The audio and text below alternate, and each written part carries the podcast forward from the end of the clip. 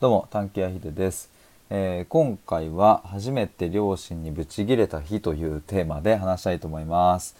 あのこの全く同じテーマで実は今日の日中にですね僕あの今自分で運営している、えー探求アトリエというオンラインのコミュニティがあるんですけれどもあのその中にですね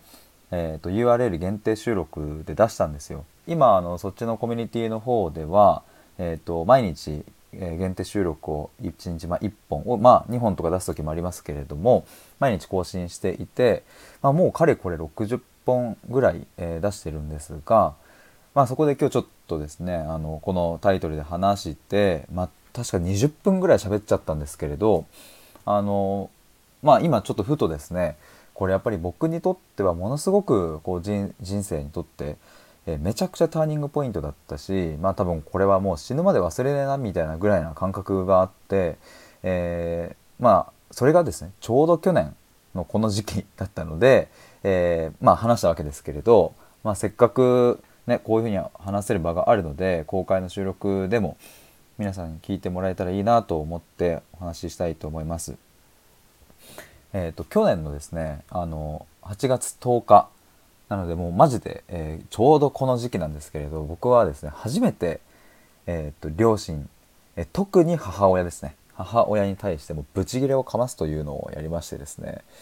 えっ、と去年は25歳だったかなその時は、まあ、26になる年だったんですけれども25年間生きてきて初めて、えー、とこんなに親に対してブチギレたというかもう多分人に対してここまでこう怒りをぶつけたのはまあ初めてなんじゃないかというか初めてですねっていうぐらいの怒りをぶつけたんですよ。もうねあのもう目がブワーって血走ってんな自分っていうのも分かったし、うん、なんだろうなあのナルトでいうあの白眼みたいな 感じのブワってこうなんかこう血管が浮かび上がるみたいな、えー感じで話してんな今っていうのもちょっと自分で分かりながら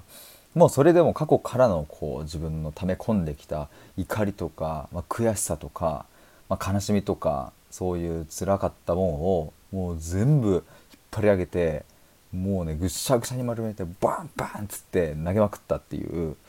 感じでした。だから、あのーもう初めて迎えた反抗期みたいな感じだったんですよ。まあ、詳しく話すと長くなっちゃうので、まあ、ちょっとはしょりますが実は8月去年の8月1日から8月20日までの、えーその20日の間がですねもう僕はもう人生で初めての反抗期でもう言ったら中学生みたいな感じだったんですね。まああのなんか暴言吐いたりとかもちろんもうしませんがあのもう目も合わせない喋らないみたいな 感じで、えー、ともうやってました特に母親に対して。でまあその時期ってどんな感じだったかというと、まあ、母親ががんになってから、まあ、余命1年と言われて、えーただ1年はクリアしていたんですよ。1年と大体半年ぐらいかな経っていた時期だったかなと思うんですけれどもまあだから言ったら結構体調も、うん、だんだんもうかなり悪くなってきているし、まあ、家で過ごせてはいるんですけれどもまあそんな時期でしたそんな時にねすごい僕はバーって怒りをぶつける、まあ、きっかけがあったし、えーまあ、最終的にね伝えられて、えーお互いの関係性がむちゃくちゃ良くなったので、えー結果的にすごい良かったんですけれど、まあ、さっき言ったようにですね僕の母親はあのそうもう1年を超えた結構時期だったので、まあ、なかなか体調が悪いと。でねあの、まあ、8月去年10日にそのブチ切れたわけですよ。でそこからもうもう最悪だったんですけども空気感は。ただそこから1週間ぐらい経った時かな。8月1718日ぐらいだったと思うんですけれど、まあ、そこで、えー、とかかりつけのそのがんのねあの主治医からですねあのもうあと1ヶ月から2ヶ月くらいですっていうふうに言われてでもし来月生きていたとしても、えー常に余命1ヶ月くらいの状態が続くと思ってくださいみたいなことを言われたんですね。その言ったら反抗期の時ですよ。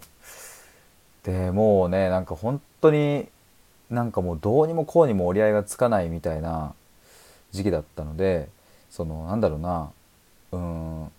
親に対してブチギレてもう反抗をかましているのに母親は下手したらあと1ヶ月後に死ぬかもしれないというものすごいこう、うん、なんかどうやって折り合いつけりゃいいんだみたいななんか感じのなんか本当にこう、まあ、苦しかったなっていう時期でした。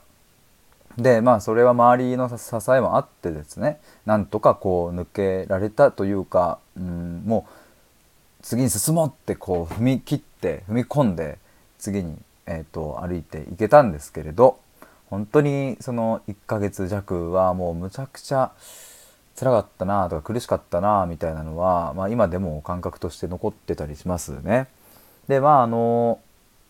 まあ、今日これ何が伝えたいかというと、うん、こんなことがあったよっていうのを まシェアできたら、え、いいなと思ったので、えー、特にこうなんか結論はこれですみたいな話ではないんですが、まあ、ただねこれ一つ僕がこの怒りを出してよかったなと思うこと、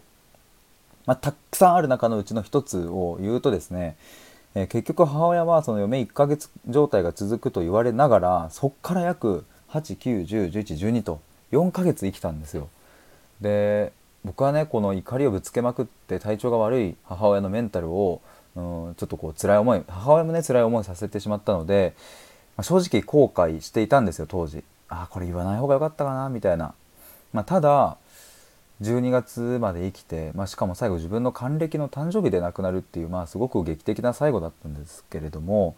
なんかねやっぱそれができたのも、うん、ここで怒りをねこうぶちまけてお互い本音で話せたっていうのがむちゃくちゃあるんだろうなっていうのは感じました。なんかね僕も辛かったし母親もきっとかなりね辛かっただろうけど、まあ、なんかそこを超えた先の関係性っていうのはものすごくこうなんか生命力あふれるものだったなというか力強い感じがしたんですね。だからまあこう上辺でつながっている関係性ではなく、うん、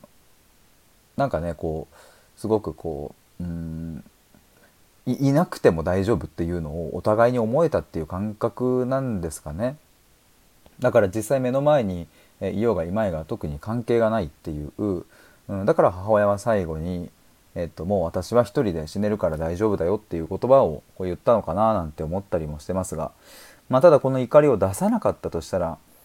もしかしたら母親の中に、うん、心配が残っていたかもしれないし僕も伝えきれてない何か。でもその何かは分からないまま今も生きていたかもしれないと思うとやっぱりあそこで怒りをぶちまけてうん伝えられたことっていうのは、まあ、本当に僕の人生にとっても母親の人生にとってもめちゃくちゃ良かったなっていうふうに思います。いや1年経ってこう思えたっていうのを1年前の僕に伝えてやりたいですね。なんか1年かまだっていう感じですけれどいや本当になんかそういうふうに時間が過ぎてき、えー、てなんかそうやって1年前を振り返られる、うん、瞬間この瞬間があるのは本当に、まあ、ありがたいなと思いますいつも皆さん聞いてくださってありがとうございますはい。ありがとうございます。ということで、えー、以上です。またちょっとこの話はですね、もう本当にいろいろ、この話だけでもう多分ね、5、6時間ぐらい喋れる気がするんですけれども、ままたちょっと機会を作ってお話ししたいと思います。ということで、以上です。ありがとうございました。